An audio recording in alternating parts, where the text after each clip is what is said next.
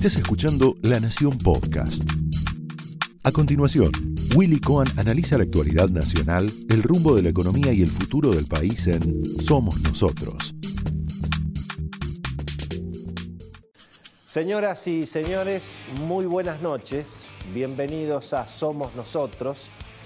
A última hora de la tarde de hoy, los principales acreedores internacionales de la Argentina emitieron un comunicado planteando que en principio rechazan la última oferta que presentó el gobierno argentino, muy mejorada, para tratar de resolver el problema de la deuda, oferta que se presentó el día martes, que generó además una gran recuperación, sobre todo el lunes y el martes de los bonos, de las acciones argentinas, cayó el riesgo país, y hoy apareció este comunicado que en principio lo que dice es rechazamos la oferta, pero aplaudimos que Argentina haya hecho un esfuerzo para mejorarla y además estamos dispuestos a sentarnos para terminar los últimos detalles, las terminaciones, como a veces dicen los arquitectos cuando falta poco para terminar una obra. Uno sabe que las terminaciones muchas veces son lo más caro y a veces lo que tarda más en resolverse. Pero bueno, hay un final abierto en definitiva para esta cuestión otra vez de la deuda, de, yo diría desde hoy hasta el 5 de septiembre, porque finalmente, según los papeles legales que ha presentado Argentina, los nuevos bonos que va a emitir Argentina a los que acepten el canje de la deuda van a ser emitidos el 5 de septiembre. Así que se considera que hasta esa fecha se puede tratar de hacer que ingresen eh, precisamente eh, la mayor parte de los, de los acreedores. La discusión es siempre la misma, es la que les contamos prácticamente desde febrero, marzo, en este programa.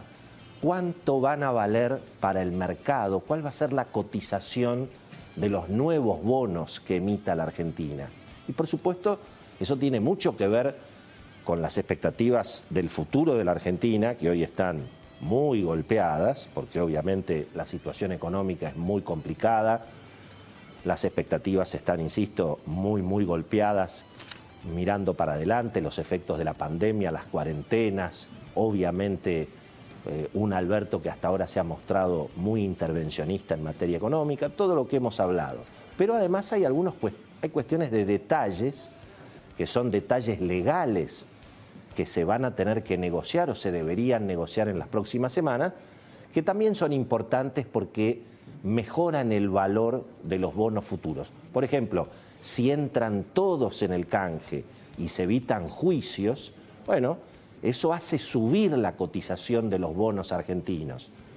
Si el lenguaje legal que tienen los nuevos contratos protege mucho a los acreedores de un futuro default, como fue en el pasado, como se hicieron los instrumentos, sobre todo en la negociación que llevó adelante Néstor Kirchner, Roberto Labaña y eh, Guillermo Nielsen.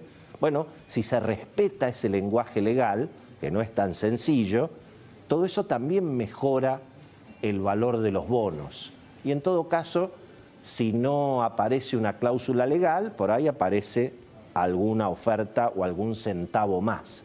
Bueno, todo esto es lo que habrá que medir en las próximas semanas a partir de lo que por lo menos el mundo económico ha considerado un volantazo bastante saludable del presidente Alberto Fernández en el sentido de, bueno, tomar la decisión de evitar el default, como sea.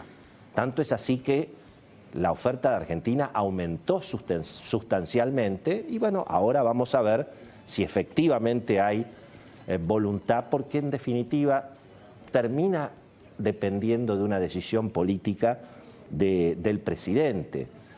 En esta, en esta idea, digamos, de bueno, presentarse un poco más girando al centro, eh, con esto que ha dicho en las últimas horas el presidente de que él es capitalista, capitalista, digamos, de, la, de la, rama social, eh, no de la rama financiera, poco para, bueno, como para no, no defraudar a, su propia historia, a su propio electorado sobre todo.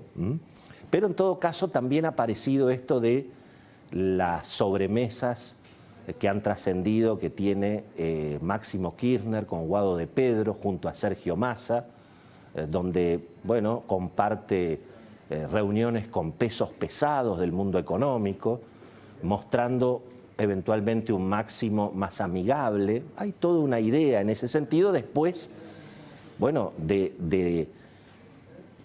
de, tanta deriva y tanta dominancia, como hemos dicho tanto aquí, de lo que representa Cristina en materia, en materia económica.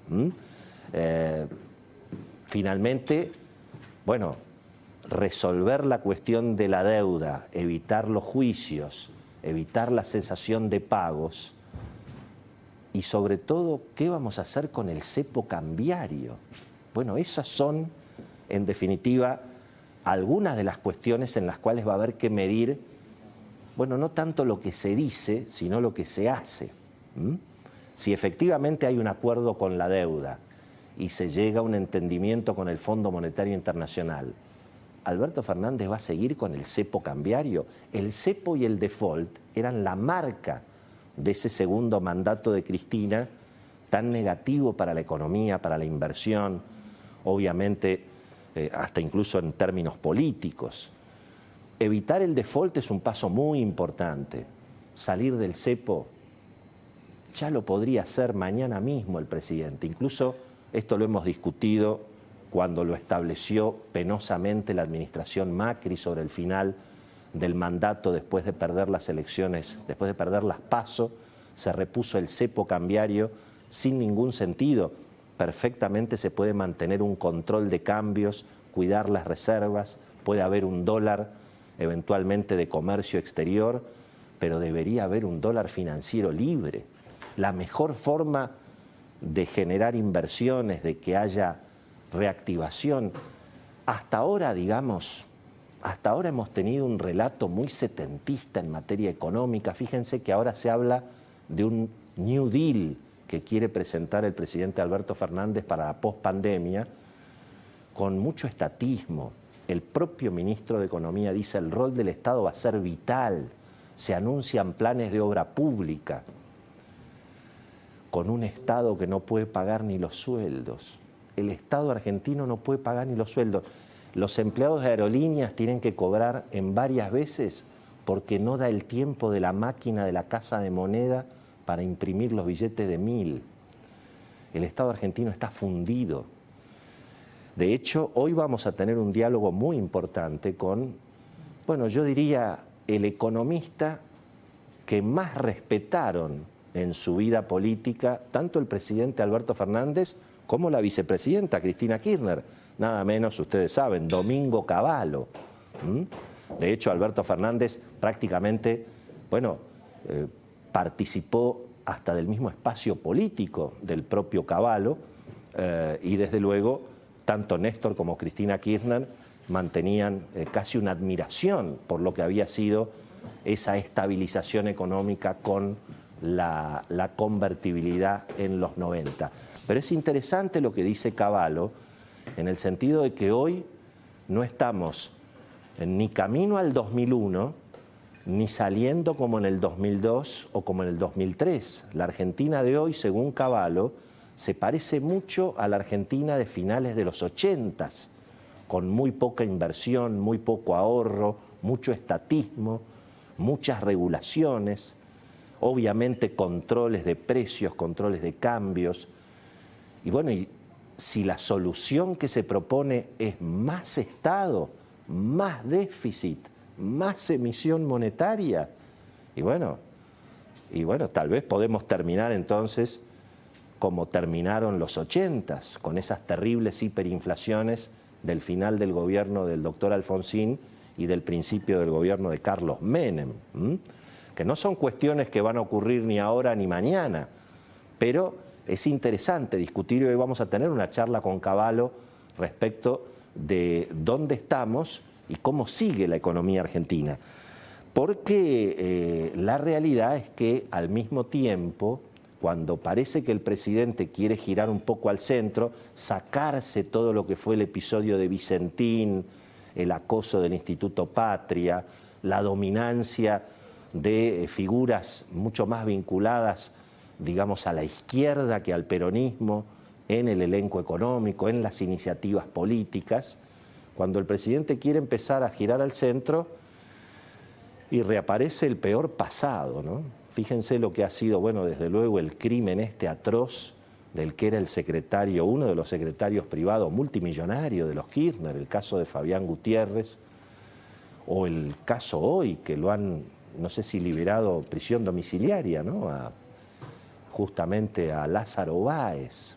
Y eso trae una enorme polémica en la opinión pública porque retrotrae al peor pasado, obviamente, de lo que fue la, administración Kirchner y lo incomoda naturalmente al presidente, tiene que salir el albertismo a sobreexagerar la protección a Cristina, entonces aparece derrapando el ministro jefe de gabinete em, Santiago Cafiero, mm, obviamente enfrentándose con periodistas, una verdadera, una verdadera una verdadera pasada, francamente, a esta altura del partido, porque los problemas son mucho más relevantes en la Argentina.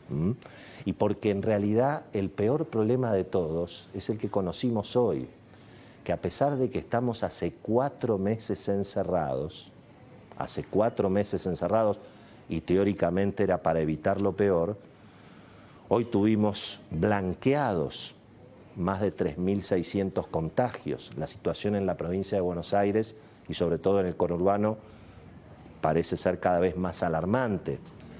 Hoy hubo casi 2.200 casos en la provincia, 1.200 casos en la capital, lo cual muestra que la cuarentena no da para más, pero de la cuarentena tampoco se puede salir. Y esa es la peor noticia para la economía.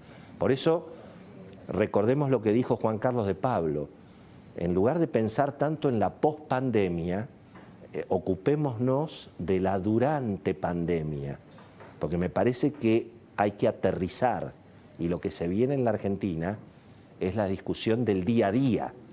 Lo que se viene obviamente es la discusión de cómo llegar a fin de mes. Por supuesto que las señales son importantes y es decisivo ver qué pasa desde ahora y hasta que se cierre el canje de la deuda. Pero los problemas, insisto, son del día a día, son del durante pandemia, que es en definitiva de lo que hay que ocuparse en estos mismos momentos. Esto fue Somos Nosotros, un podcast exclusivo de La Nación. Escucha todos los programas de La Nación Podcast en www.lanacion.com.ar. Suscríbete para no perderte ningún episodio. Estamos en Spotify, Apple Podcast, Google Podcast y en tu reproductor de podcast favorito. Seguí escuchando La Nación Podcast.